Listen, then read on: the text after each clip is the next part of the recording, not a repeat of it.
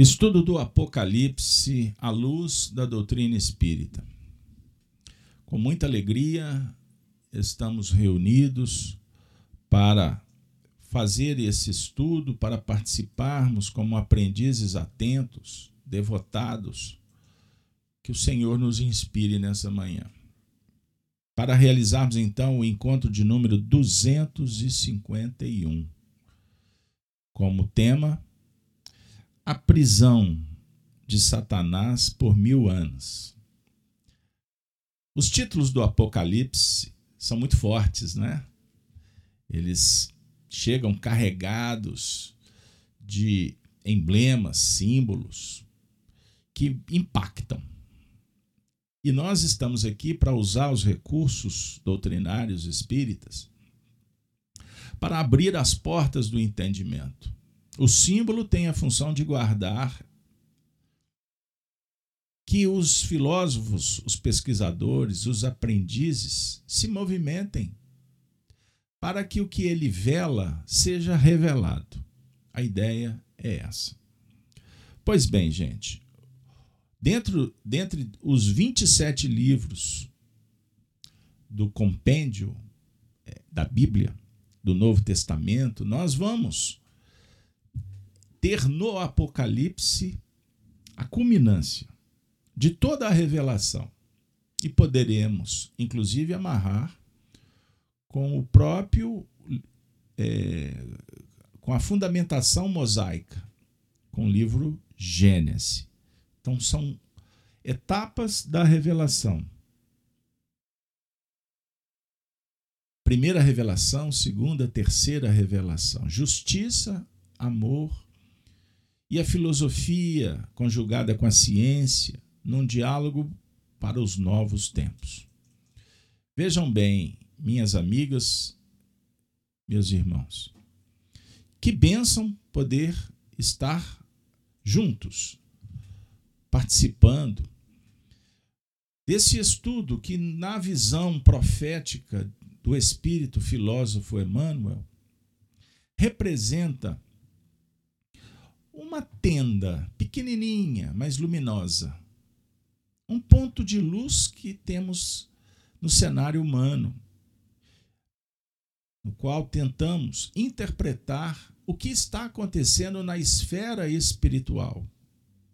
Emmanuel, na década de 40, comentando o livro As Quatro Babilônias, num texto que foi publicado pela revista O Reformador, psicografia de Chico Xavier, nos informa que falanges de alta envergadura se aproximavam do planeta Terra para orquestrar um movimento que desaguaria numa grande mudança. Allan Kardec falou do tema algumas décadas antes. E Emmanuel apresentou um painel interessante sobre o século XX, e hoje, em pleno século XXI, nós constatamos o que foi dito, comprovado pelos fenômenos, pelos fatos, e abrimos os olhos para o que está acontecendo e o que advirá. Então, as nossas conversas, elas são pautadas nos pilares doutrinários, na experiência dividida pelos grandes filósofos da terra e do além. E, naturalmente, assumimos responsabilidades não para fazer ilações, mas para a gente continuar interpretando as equações. Vale lembrar que o livro do Antigo Testamento é pródigo de profecias. Os grandes profetas ali deixaram alertas extraordinários que, que são atemporais, que foram importantes para as suas épocas e até nos dias atuais ensejam. Profundas reflexões. Trago a figura do imperador romano Marco Aurélio, quando dizia que quando o homem passa a prestar atenção no sentido da vida e no que representa a morte, ele naturalmente abre os olhos e se volta para os valores essenciais. E ele então vai trabalhar as virtudes humanas. Pois esses bens são imperecíveis. O homem que não se preocupa com a vida futura, que não desenvolve os, a sua fé, e hoje, sobre o ponto de vista da fé raciocinada, ele se torna um barco à deriva, fomentando uma viagem pelas inspirações ou pelos desejos advindas das bolhas da ilusão. Ele se movimenta com a massa, que não tem discernimento. Impactos da lei natural. Ele reencarna e desencarna, torna a reencarnar e vai progredindo de uma forma bem incipiente, lenta, cheio de oscilações e, portanto, impregnado de imperfeições, disfunções, doenças, mazelas.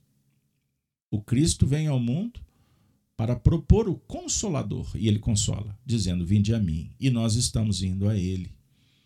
Por isso eu digo: o nosso encontro espírita cristão, evangélico, tendo Jesus referencial, ele realmente é uma festa que vislumbramos uma nova era e que nos compete trabalhar por ela a partir do aprimoramento pessoal. Então, nós vamos abrir o, o livro Apocalipse no primeiro versículo, no primeiro capítulo. João deixou registrado revelação de Jesus Cristo, a qual Deus lhe deu para mostrar aos seus servos as coisas que brevemente devem acontecer. E pelo seu anjo as enviou e as notificou a João, seu servo. Bem-aventurado aquele que lê e os que ouvem as palavras dessa profecia e guardam as coisas que nela estão escritas. Porque o tempo está próximo. E o tempo está bem pertinho e a gente está constatando. E quanto mais mergulhamos na, na revelação, no, no que está guardado em símbolos, mais o tempo se aproxima a definir os testemunhos, os desafios, as tarefas que nós vamos descobrindo que precisam de ser realizadas. Aquele que dorme, o tempo não está próximo a não ser o tempo. Qual tempo? O tempo do menor esforço. Perceberam a diferença? Então nós podemos deduzir que, embora tenhamos um calendário para todos, o meu tempo é diferente do seu. Não existe dois tempos iguais para dois espíritos, pois somos individualidades. Dialoga com a maturidade ou com a infantilidade. Perceberam? Então, com muita alegria, Júlio, hoje nós vamos iniciar o capítulo vigésimo. Satanás é preso, é amarrado por mil anos. Os fiéis reinam com o Cristo. Eis o título dado por João Ferreira de Almeida na tradução que utilizamos, a imprensa bíblica. Mas hoje nós vamos trabalhar os seis primeiros versículos, pois foi dividido pelo João Ferreira em três blocos esse capítulo. Então farei a leitura do primeiro ao sexto versículo. Combinado, pessoal? Bora lá, Júlio? Vou disponibilizar aqui e eu convido vocês para nos acompanhar.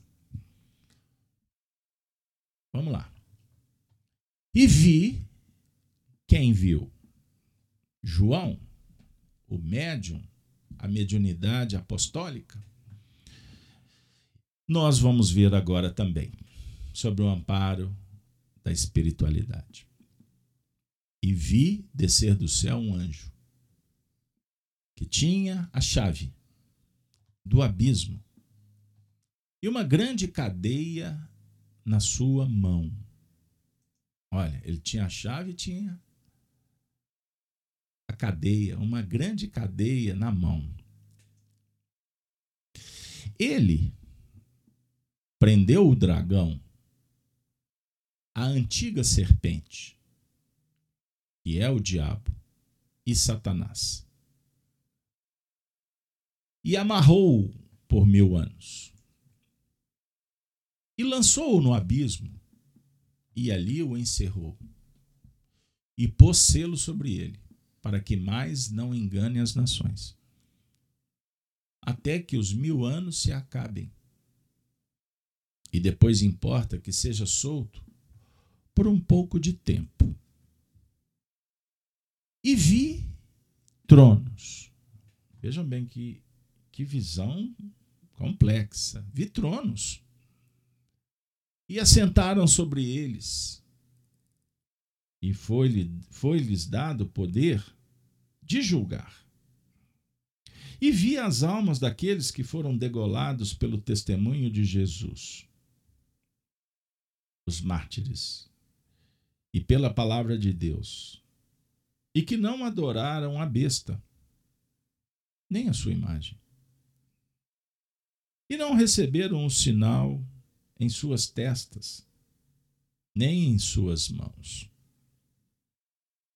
E viveram, e reinaram com Cristo durante mil anos. Mas os outros mortos não reviveram até que os mil anos se acabaram.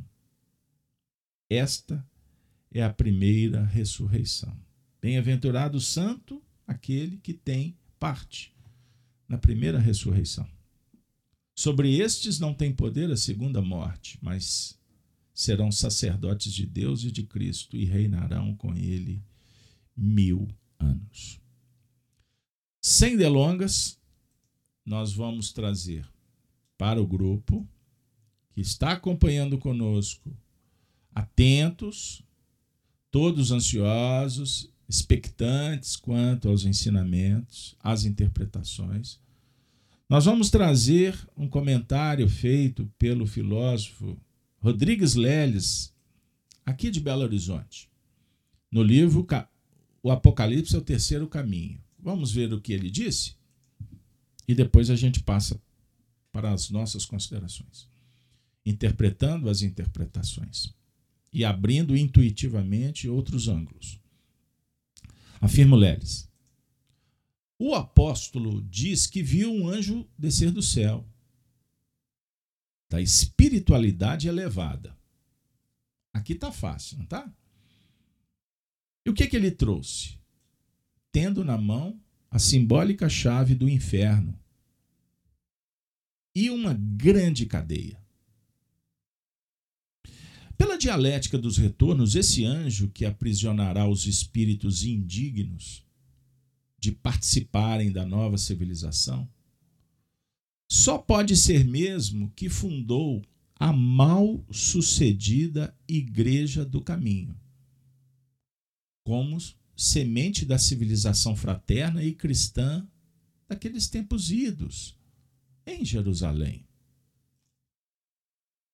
O perseguido, derrotado e assassinado de há dois mil anos passados, é o mesmo que terá autoridade em função da lei para desterrar os que aniquilaram os ideais fraternos em que se fundamentou aquela instituição. Ele segurou o dragão, a antiga serpente, que é o diabo, Satanás e o prendeu por mil anos. Lançou no abismo, no inferno. Fechou-o e pôs selo, que é o segredo sobre ele, para que não mais enganasse as nações até que se completarem mil anos. Comentário rápido. Então, ele está dialogando com as leis de retorno do anjo que desce do céu, que tem a chave, que tem a, as cadeias. E aqui o comentário do Leles nos reporta de uma forma natural a Jesus, ao Cristo. Sobre o ponto de vista da organização planetária, Jesus e os seus organizadores, a Pleiade que gerencia, que, que faz o, a, o empreendimento macro do nosso planeta. E ele, quando fala do perseguido e derrotado, inclusive assassinado, Jesus foi o fundador da Igreja do Caminho. A igreja é a casa do caminho. Não confundamos com a igreja tradicional, que por sinal vai ser o oposto. Nós vamos entender isso mais à frente.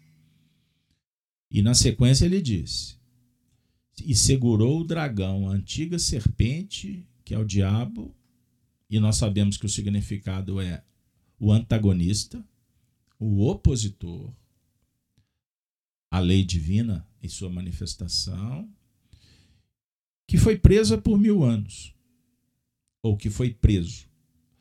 Não é indivíduo. Aqui, preso, entidades que estão sobre o mesmo é, fulcro de irradiação mental, psicológica, comportamental. Satanás. Foi preso por mil anos. Aí entra aqui um cenário interessante. Lançou no abismo. O inferno. Existe o inferno? Então, mais à frente, nós vamos trabalhar. E foi fechado e pôs ainda selo. O selo é o segredo. E com qual objetivo essa prisão? Para que não mais enganasse as nações até que se completarem mil anos. Opa, mil anos aí, hein? Olha o ingrediente. Anota aí para a gente trabalhar. Continuando, Leles. Observemos agora um fato para qual pedimos a atenção dos que nos lerem. Você que está conosco. Da civilização tentada na implantação da Igreja do Caminho, ninguém mais teve notícia. Vejam bem. Aquele grupo que tentou implantar a Igreja da Casa do Caminho, ninguém tem mais notícia. Pelo curso adentro da história. Vocês têm algum elemento? Nós espíritas recebemos, mas quanto tempo depois? Informações que Emmanuel sintetizou no livro Paulo Estevam. Procurem, pesquisem.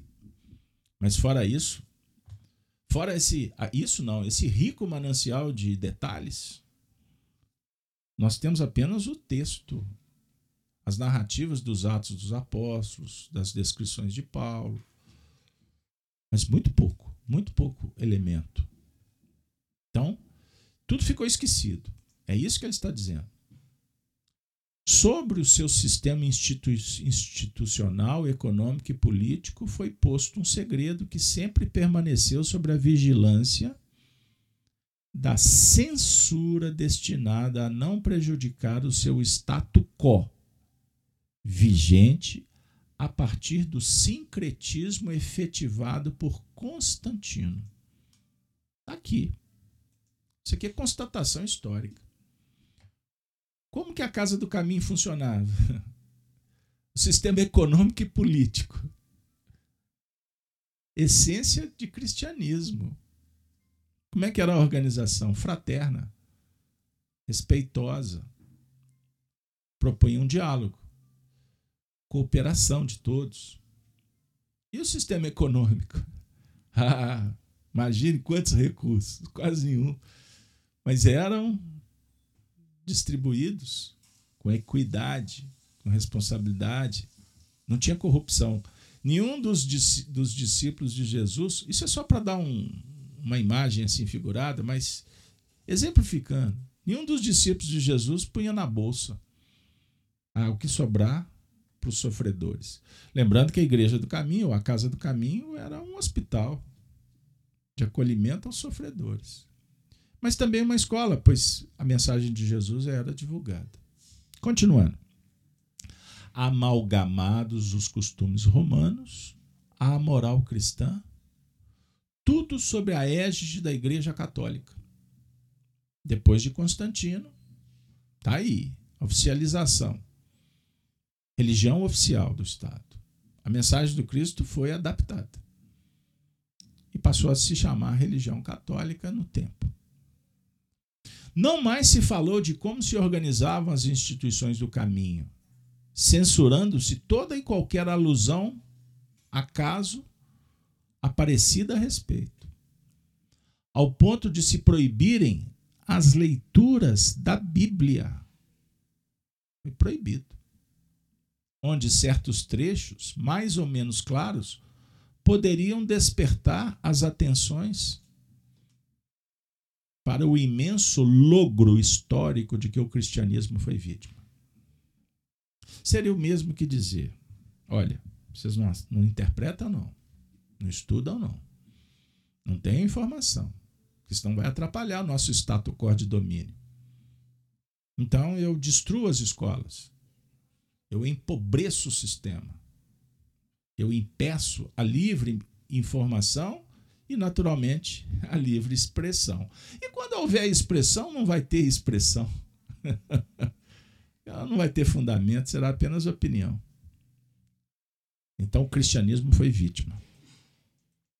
Para se justificarem as impiedosas perseguições de Roma contra os cristãos, inventaram o infantil argumento de que elas se fundamentavam no fato de os cristãos adotarem outro Deus que não os de César, não sendo, pois, religiosamente considerado, considerando fiéis a Roma. Ora, cansados estamos de saber que Roma tinha por meta o domínio econômico, não o religioso. Motivo porque não interfeririam nas crenças dos povos dominados. Tudo indica que a censura votada à existência das igrejas do caminho foi de tal ordem que até os próprios clérigos têm sido ludibriados posteriormente. Fato que se deduz sinceridade com que tem historicamente abraçado a fé católica na convicção de que a religião é de fato, em toda a sua plenitude, aquela que foi fundada pelo Cristo e pelos apóstolos. Esse trecho aqui é muito importante. Rápido. A censura votada foi de tal ordem que até os próprios religiosos foram enganados. É isso que ele está dizendo. E isso reverberou nos séculos, nos milênios. A definir que muitas almas sinceras deram a vida pelo catolicismo, acreditando nas deturpações que foram espalhadas. Compreenderam, pessoal? Então nós não podemos olhar para a história com os olhos destrutivos, porque muita gente boa passou. Deu recado. Inclusive repetindo contradições, mas com as melhores das intenções. Embora, nesse cenário, também participaram aqueles que fizeram deliberadamente as ações corruptoras, corruptíveis, enganadoras. Então temos que olhar sempre as diversas facetas. Foi, pois, posto um tremendo segredo, que é o selo sobre aquelas instituições primevas do cristianismo, para o que é de se supor. Aí ele faz, ele faz uma ressalva. Ele está supondo, isso é uma interpretação, que até certas partes da Bíblia têm sido alteradas ou adaptadas, de modo a colimar essa finalidade. Fato, aliás, já aventado em páginas de certos escritores, conforme já lembramos aos historiadores interessados na verdade pela própria verdade deve caber a magna tarefa de recomposição da história dentro do seu caminho acorde com a evolução verdadeira dos fatos, para que o, o Apocalipse agora está oferecendo a sua orientação. Os homens põem, ditado, mas Deus dispõe. Cedo ou tarde eles serão presos nas malhas das próprias mentiras. Pessoal, Júlio, observe como o assunto é complexo. Pequeno comentário só para me tomar um fôlego, Júlio, que ainda falta dois parágrafos. Entra em cena aí.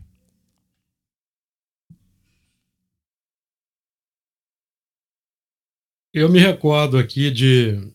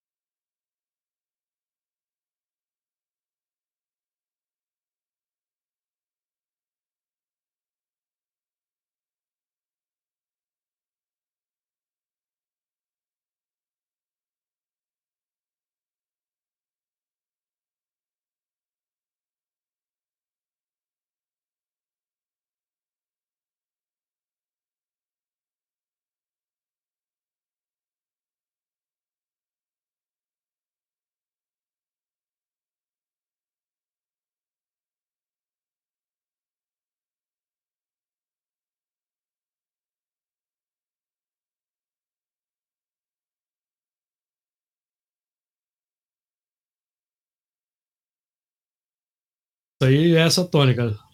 Isso, isso aí. Então, é, continuando a abordagem feita pelo Leles, ele diz assim: Isso considerado, verificar, verifiquemos como é férrea a lei.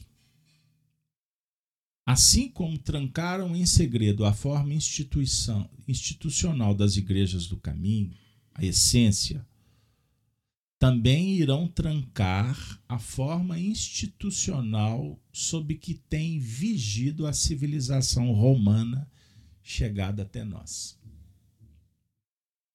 Responsável por aquela medida. É o que prediz o Apocalipse quando afirma: Ele, o anjo, segurou o dragão, a antiga serpente, que é o diabo Satanás, e o prendeu por mil anos. Lançou-o no abismo, fechou-o e pôs selo.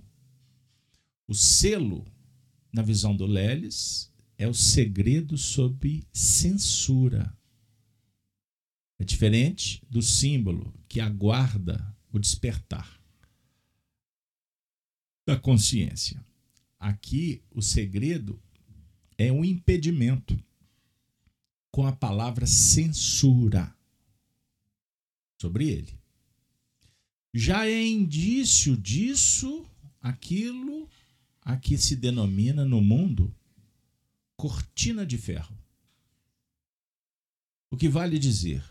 Cortina de censura destinadas a alijar do ensino e dos órgãos de publicidade nos países sovietizados as lembranças dos costumes do Ocidente.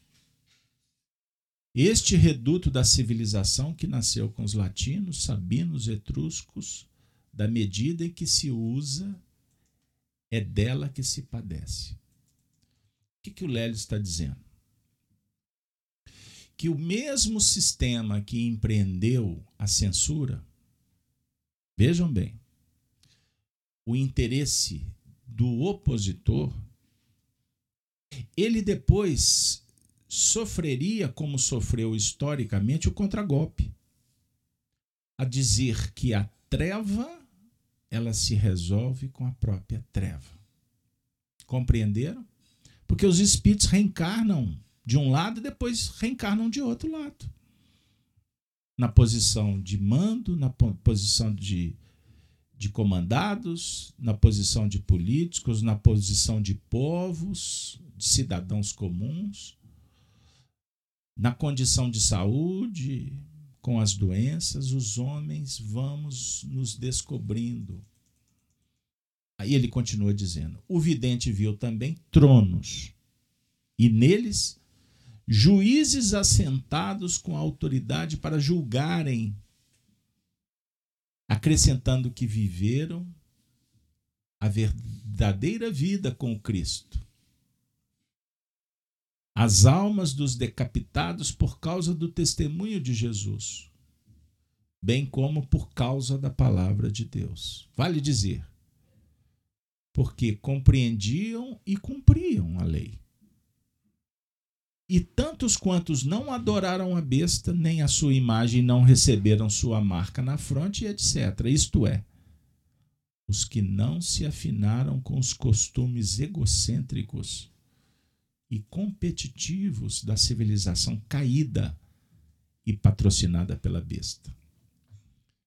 Todos esses, vejam bem, joeirados pelos juízes, reinaram com Cristo durante mil anos.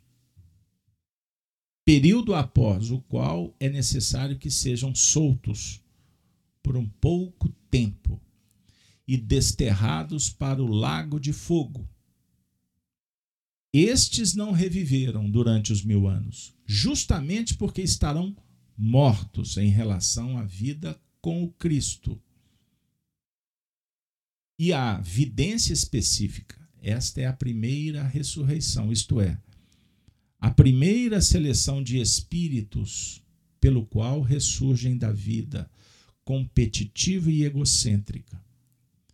a fim de darem início à construção da nova civilização do planeta. Bem-aventurado e santo é aquele que tem parte na primeira ressurreição.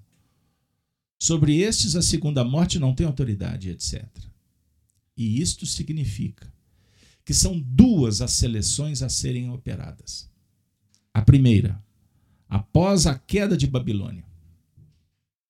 A segunda, depois de decorridos os mil anos, quando os desterrados serão soltos, como veremos em epígrafe adiante. Pois é.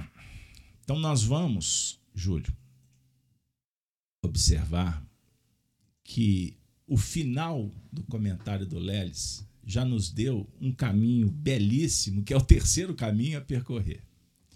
E só é possível com o advento da revelação mediúnica. Quando ele fala dos mil anos, sob o ponto de vista da queda do Império Babilônico, aí, Júlio, nós encaixamos as equações. Vamos lá. Se nós somarmos, vamos fazer conta grossa, conta de padaria. A queda da Babilônia se deu no século VI, né? No ano de 580. Fala aí. É, tá mudo. 587, depois do, do cerco de dois anos de Nabucodonosor, pois é, então... suas tropas, a destruição do templo. Então tá, então vamos lá. 587. Vamos brincar com os números arredondando. Colocamos mil anos, então nós vamos mais ou menos para o período do século V, VI, pós-Jesus, né? Então temos antes e depois de Jesus. Então, se a gente colocar Jesus no meio desse caminho, dessa faixa temporal, nós vamos ter 500 antes, 500 depois. Certinho? Não, não dá a conta de mil? Então, nós temos aqui, eu vou trazer a título de uma informação que pode não ser tão precisa, mas eu não posso perder esse elemento. Existem alguns livros mediúnicos que a gente pode, pode pensar algumas pérolas em meio às sujidades. Eu não vou citar por uma questão ética, mas existem ditos mediúnicos, ou seja, informações vindas por parte dos espíritos, e nós não podemos pré-julgar que seria leviano se foi inclusive um adendo anímico do médium.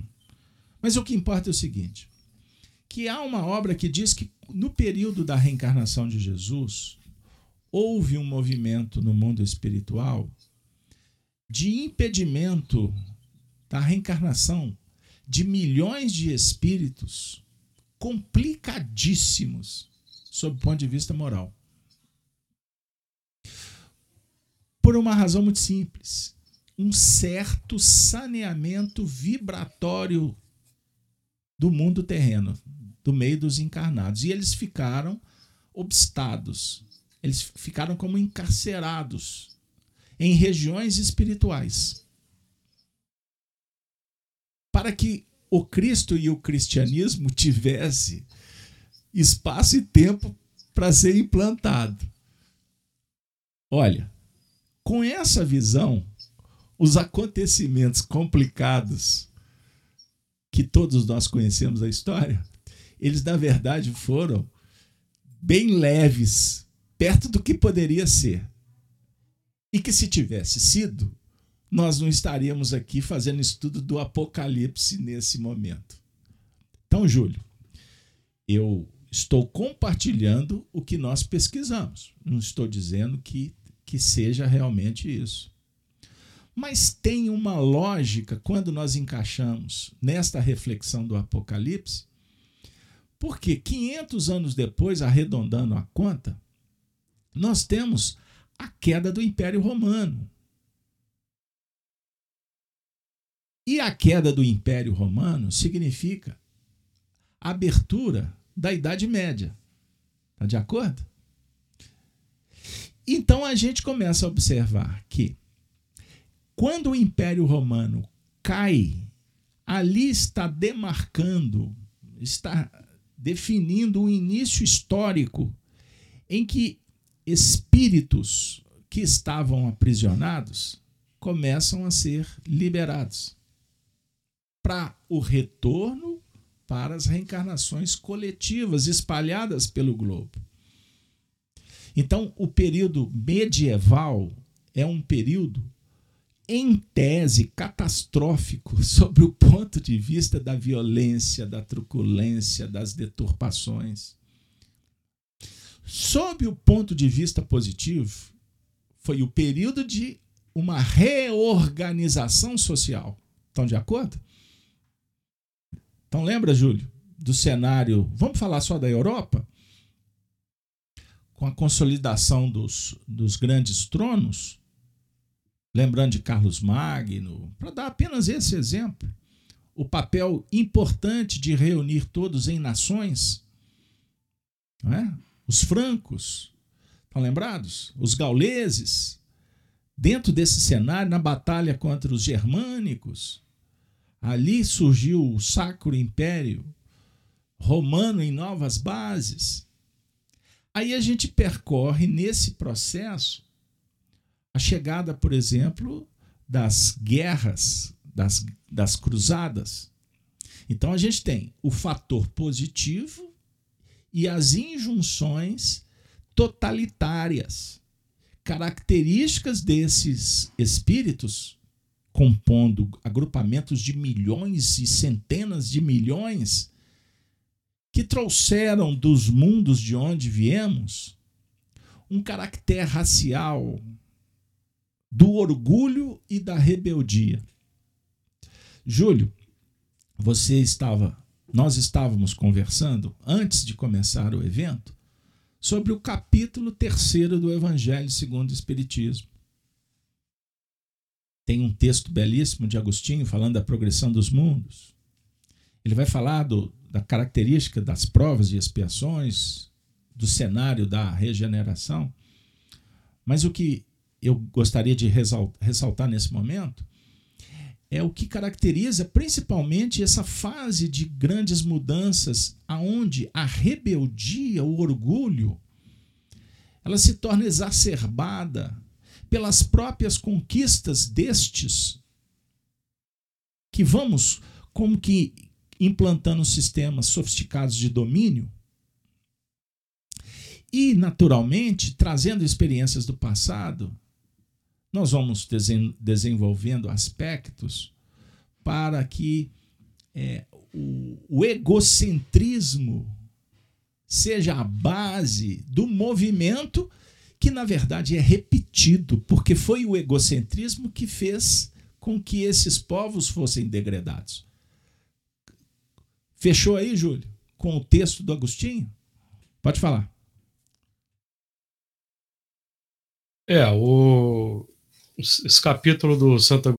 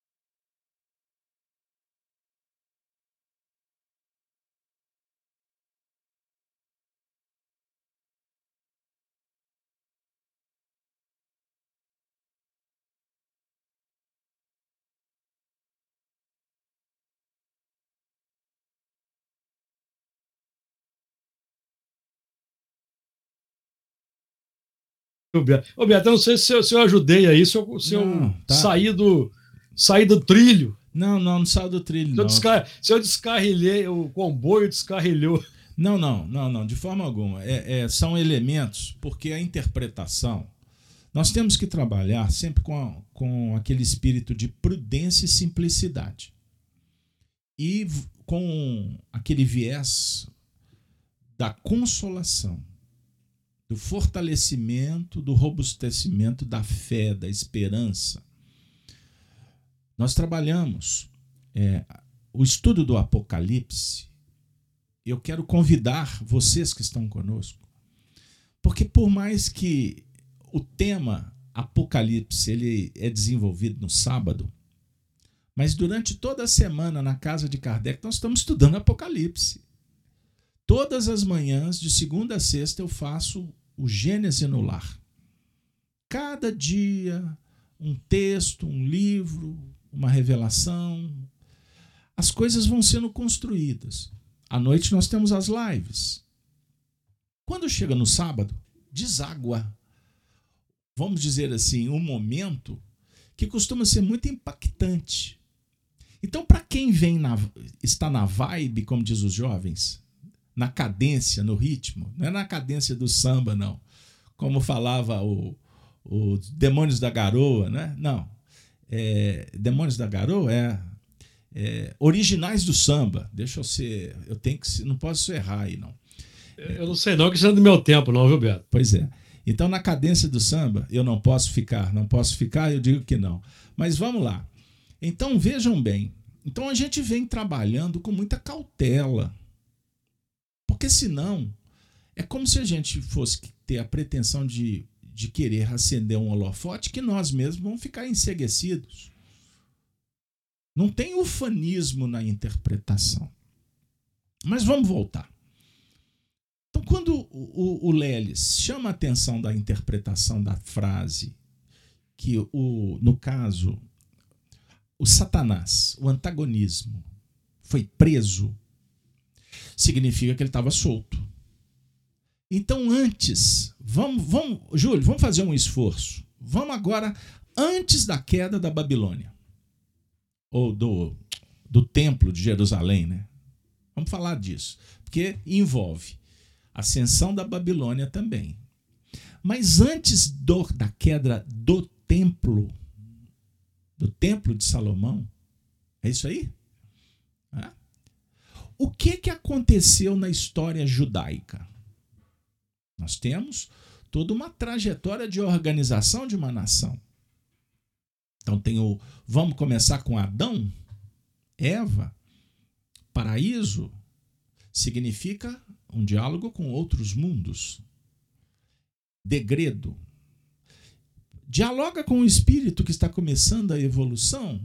Pode dialogar, a gente estuda a evolução e disse Deus: haja luz, despertar da consciência em vários níveis, desde o princípio inteligente até o homem que está que estamos lutando para despertar consciência agora. Mas o nosso papo ele, ele tem que caminhar também para o lado das movimentações socioespirituais. Porque está acontecendo fenômenos que comprovam que esta revelação está acontecendo mesmo. Então, nós citamos a religião, junto com Leles. Todas nasceram de bons propósitos.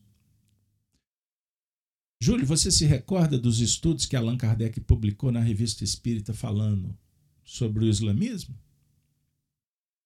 A revelação através de Maomé? Se nós estudarmos o princípio do Islã, ele é uma das doutrinas mais belas que existe. Porque é um diálogo perfeito, perfeito com o cristianismo. Qual é o objetivo? Empreender um, um movimento de submissão à lei divina. Ah, isso aí é religião heteronoma, ter medo. Não, não. Isso é, aí nós já estamos falando de interpretação. Porque nós podemos dizer que se não formos submissos à lei divina, não haverá ordem. Portanto, não teremos progresso. Agora, submissão não é sobre o ponto de vista que nós iremos ser punidos se rebelarmos, sob o ponto de vista de algo que vem de fora. Pense na integração com a lei, com o amor, com a virtude, o dever, ato moral. Quando realizamos, nós não estaremos sendo fiéis. Fidelidade, fé propõe fidelidade. Fidelidade ao quê? Aos seus princípios, às suas crenças.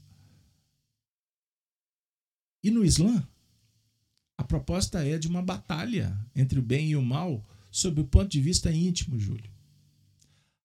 Com o passar do tempo, foi aberto um painel dentro da própria religião para se combater não pessoas, mas se combater toda todo o antagonismo que impeça que haja o despertar da consciência. Essa é a essência. Pergunto para vocês: não é um diálogo judaico também? Amar a Deus? Não foi o que Moisés propôs? Os mandamentos? Aí o que, que nós fizemos? Por rebeldia, nós implementamos um sistema político. Como somos espíritos rebeldes acostumados com o egocentrismo, o orgulho, nós usamos do que é nobre, lindo, puro. Mecanismos para dominar. Aí, para vocês terem uma ideia, o judeu transformou o Messias num libertador, num líder do exército. O que, que os cristãos fizemos? Jesus não passou a ser o general?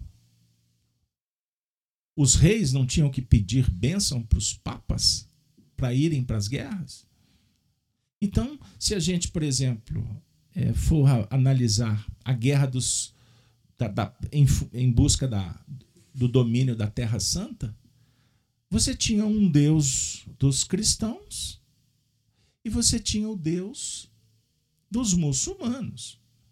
Então, os homens, nós criamos deuses e defendendo o princípio que somos monoteístas. Compreenderam? Que contradição? Só a guerra faz?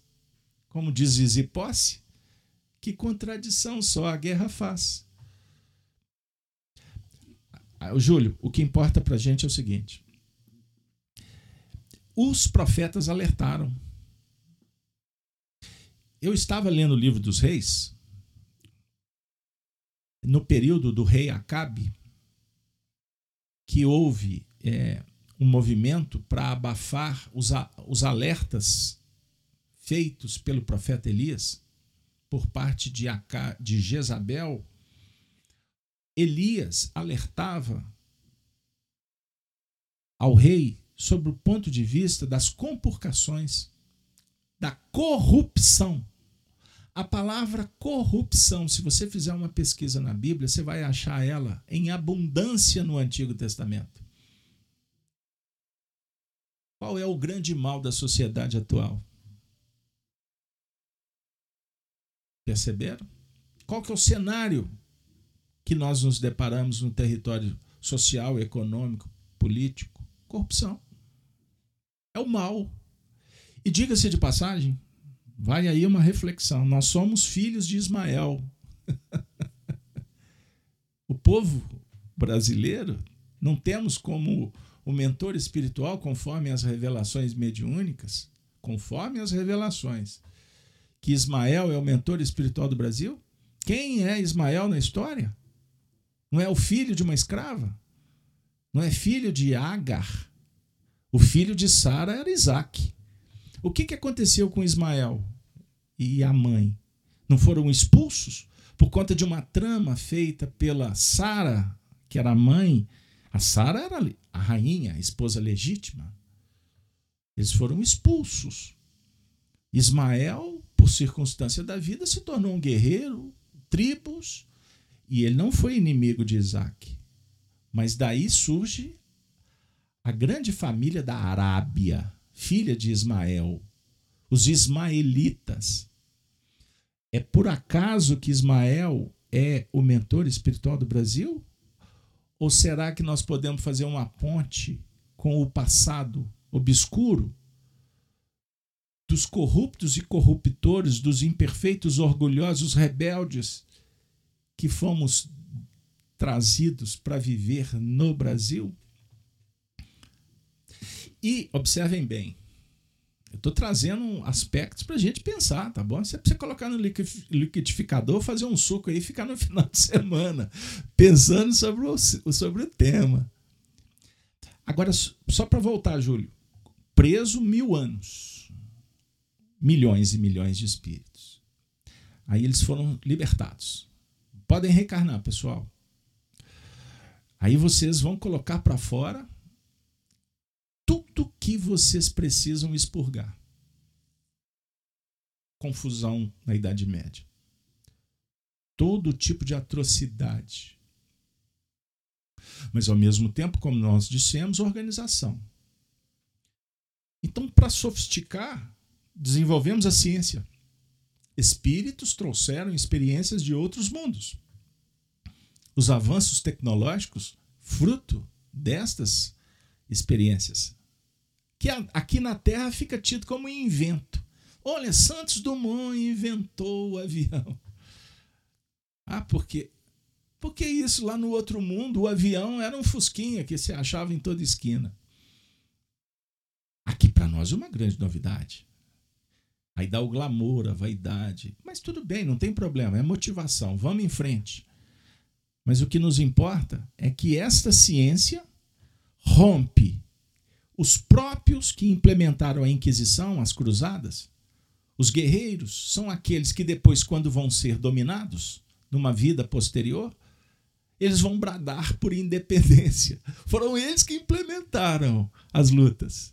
Aí eles vão ser os revoltosos contra os ditadores, contra os sistemas, sob o ponto de vista político e religioso. Então vocês estão vendo como que que é um processo que de um equilíbrio da balança.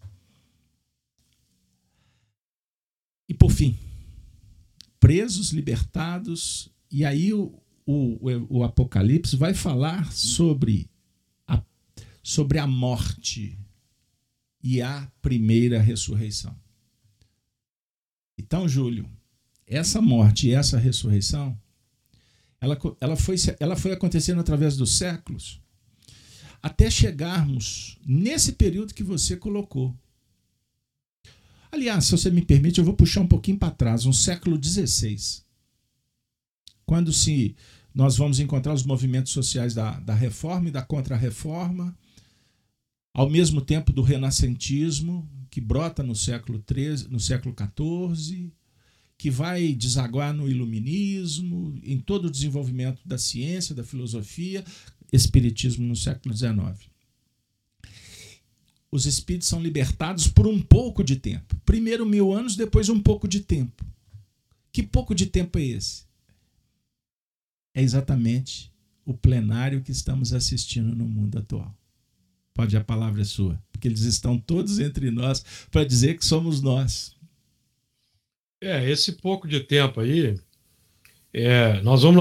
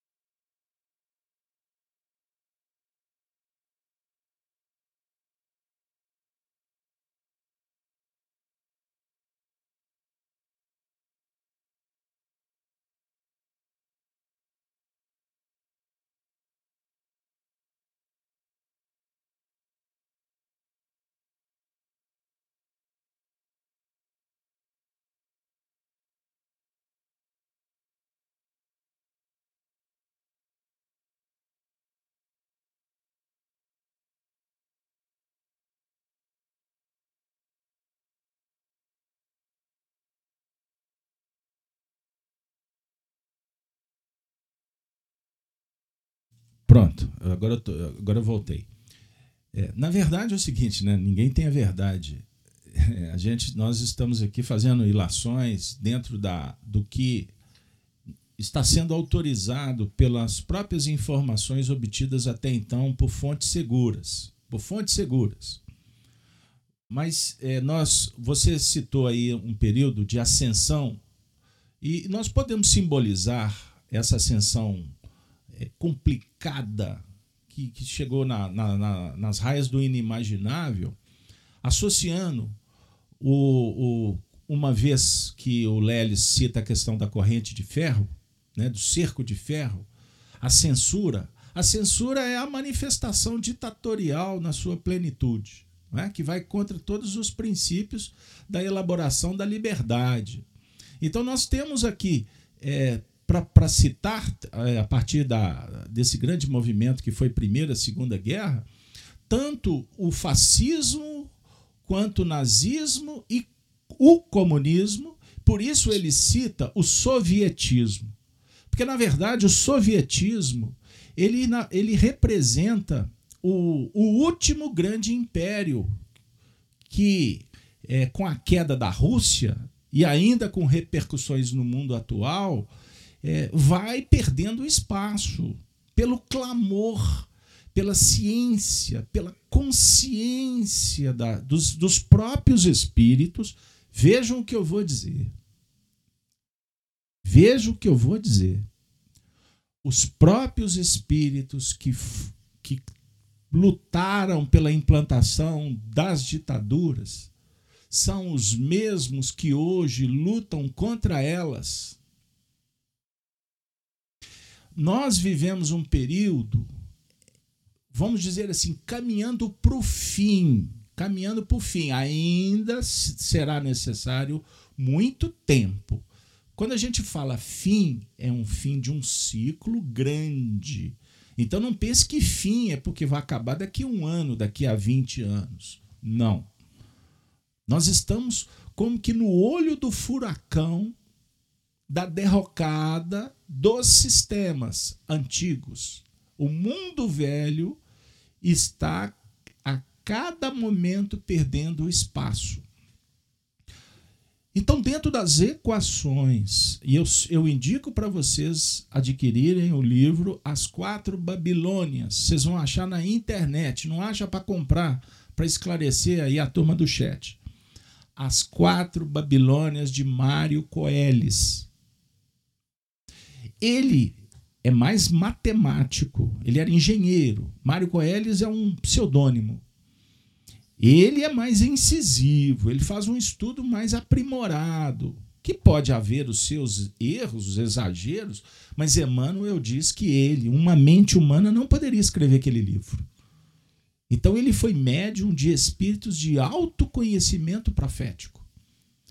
E o Mário Coelis, quando ele fala do tempo, do tempo, tempos, metade de tempos de Daniel, ele dá uma data muito interessante para a gente. Ele se pauta nos acontecimentos históricos, porque a equação é assim a equação da profecia. Você encaixa num grande acontecimento para projetar outro. Não é aplicar em qualquer data. Então, nós temos, por exemplo, fenômenos de ciclos menores que se repetem, como aconteceu em França. Qual é o grande karma da França? Noite de São Bartolomeu. 1582? Estou correto? Agosto, dia 23 de agosto de 1582. Catarina de Médici e o rei Carlos IX, seu filho. Matança dos huguenotes. Milhares de pessoas sendo censuradas, presas, mortas porque manifestaram uma preferência de outra religião que não fosse a católica. Mas muita gente foi morta porque foi é, condenada como protestante e não eram. Esse fenômeno se repete 200 anos depois. Faz a conta para mim. 1000 1.789 menos 1.582, nós temos 207. 207 anos, pessoas foram mortas nas ruas de Paris, Revolução Francesa, queda da Bastilha. Se nós somarmos alguns anos à frente, porque dá uma quebra, com a chegada de Napoleão Bonaparte, que vem colocar ordem na casa que estava bagunçada pelas, pelas brigas, pelas batalhas entre jacobinos e gerondinos. Os jacobinos exageraram na decapitação das pessoas na com a guilhotina, famosa guilhotina que se espalhou pela Europa. Os gerondinos, que eram também revolucionários, porém mais conservadores, dizendo assim: menos, menos, menos. Eles foram guilhotinados. Dentre eles, Voltaire, o avô de Allan Kardec foi guilhotinado. Então Napoleão surge para pôr ordem na casa. Os espíritos afirmam que Napoleão Bonaparte foi enviado pelos céus. A organização planetária enviou Júlio César. Júlio César é a reencarnação de Napoleão Bonaparte. Você sabe, Júlio, nós já falamos sobre isso, aliás. O Mário Coelho aplica esses 215 anos pós Napoleão Bonaparte. Que ano que dá isso? 2019. 2019 nós começamos a entrar num processo de profundas mudanças no cenário planetário. Eu vou citar apenas o Covid-19. Só para ficar bem pertinho aí dessa data. Mas na verdade não, não, não, começou em 2019. Começou na virada do século, no ano 2000, com muitos acontecimentos que inclusive ampliaram, ampliaram a cortina de ferro em muitos lugares. E a gente está vendo isso tudo ruir, como caiu o muro de Berlim, como caiu o Império Soviético e como vai cair todos os sistemas ditatoriais. Isso é da regra, é da lei. Porque, como bem lembrou Júlio, o mundo da fraternidade não tem espaço para censura. Mas a liberdade não será libertinagem. A questão que esta sofisticação do materialismo, do hedonismo, trouxe para a sociedade um estado caótico as pessoas não estão interessadas na verdade, no escrúpulo, na ética. Elas estão interessadas apenas em imperar. Aí como que se sofistica isso?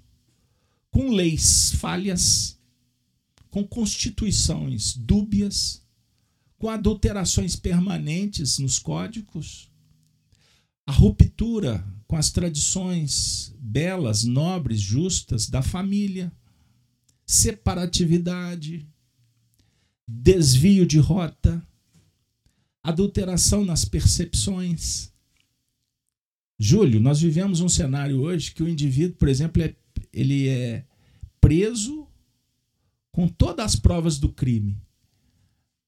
Aí existe uma defesa que vai dizer: não, essas provas aqui vocês estão enganados, elas não existem. Você chega para o indivíduo e fala assim: isso aqui é uma chave. Aí ele vira para você, não, isso não é uma chave. Isso aqui é um composto metálico que pipipi, pipipi, pipipi, lá no final ele vai te convencer que isso aqui não é uma chave. Isso se chama deturpação da percepção. Ou seja, o que, que nós estamos vivendo agora?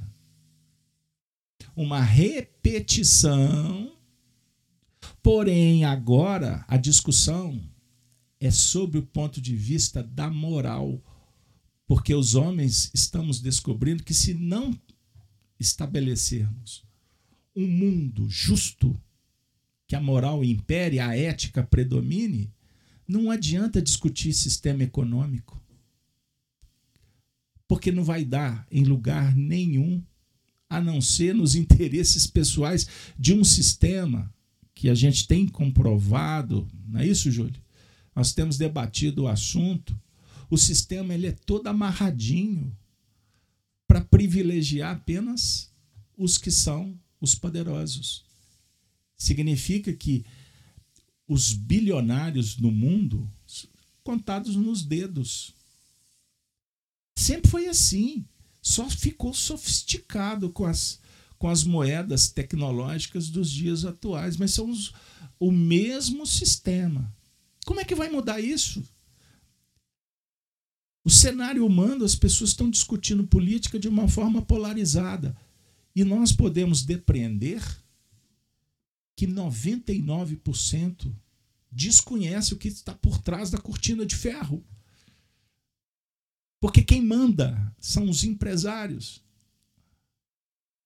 Os políticos que estão aí muitas vezes são estão em cargos mais proeminentes, mais sofisticados, mais conhecidos, mas costumam também ser membros da mesma massa de manobra.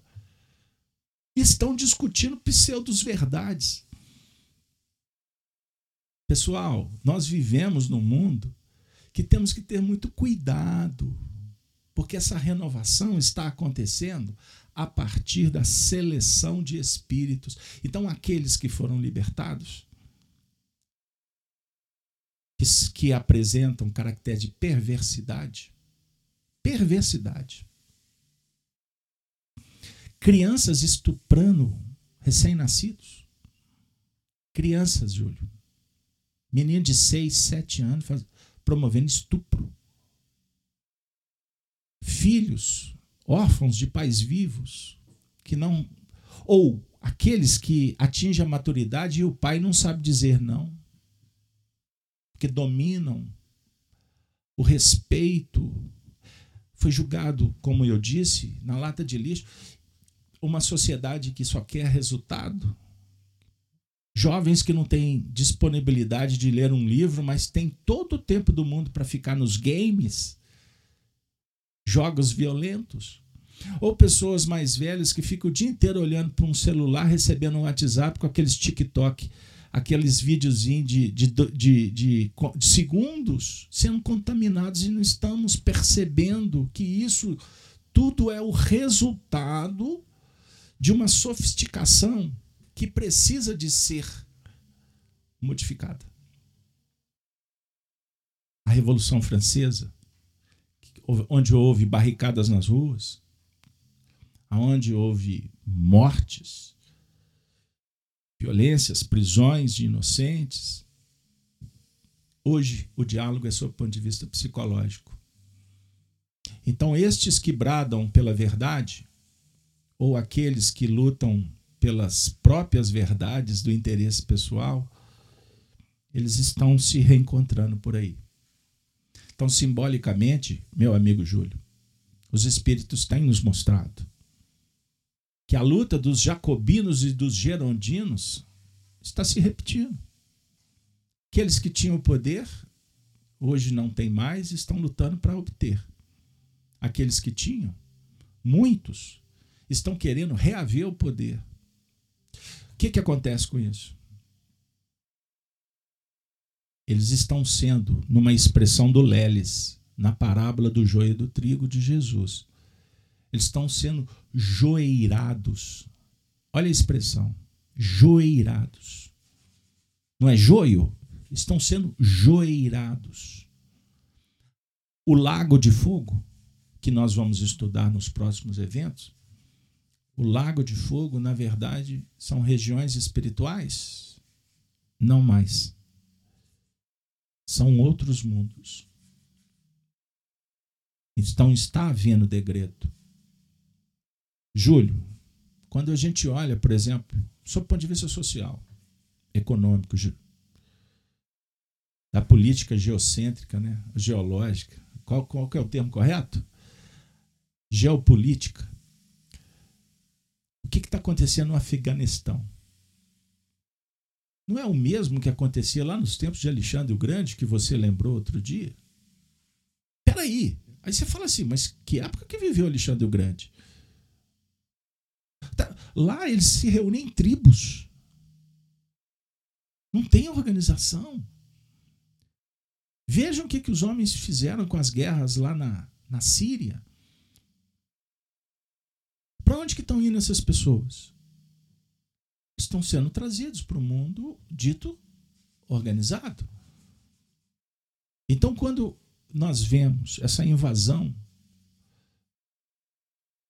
desses milhões e milhões de pessoas que não têm para onde ir, estão indo para a Europa, que movimento é esse?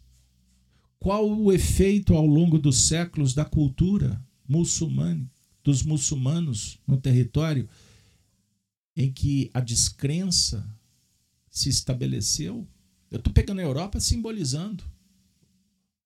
Simbolizando. O que, que isso vai acontecer?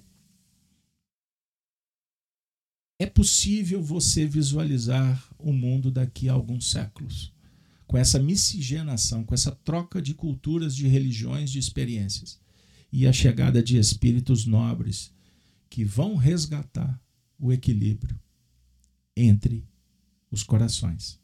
E eu não tenho dúvida de que a família voltará a ser a base fundamental da educação, da educação espiritual. Júlio, Considerações finais aí, nós temos três minutos. Puxa. É, a consideração final, a conclusão do. Eu, eu, eu recomendo aos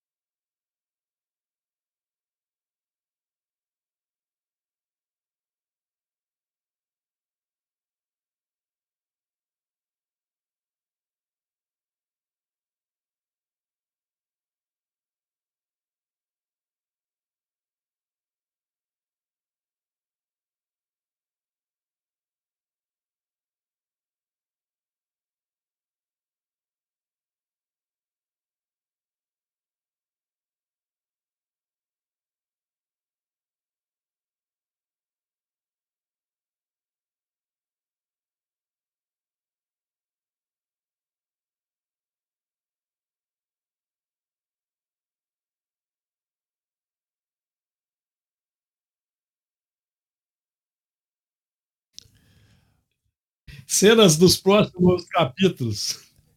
Não percam, não percam o estudo dos sábados pelas manhãs, para que a gente possa construir, para que a gente possa refletir e nos prepararmos para enfrentar da maneira mais equilibrada,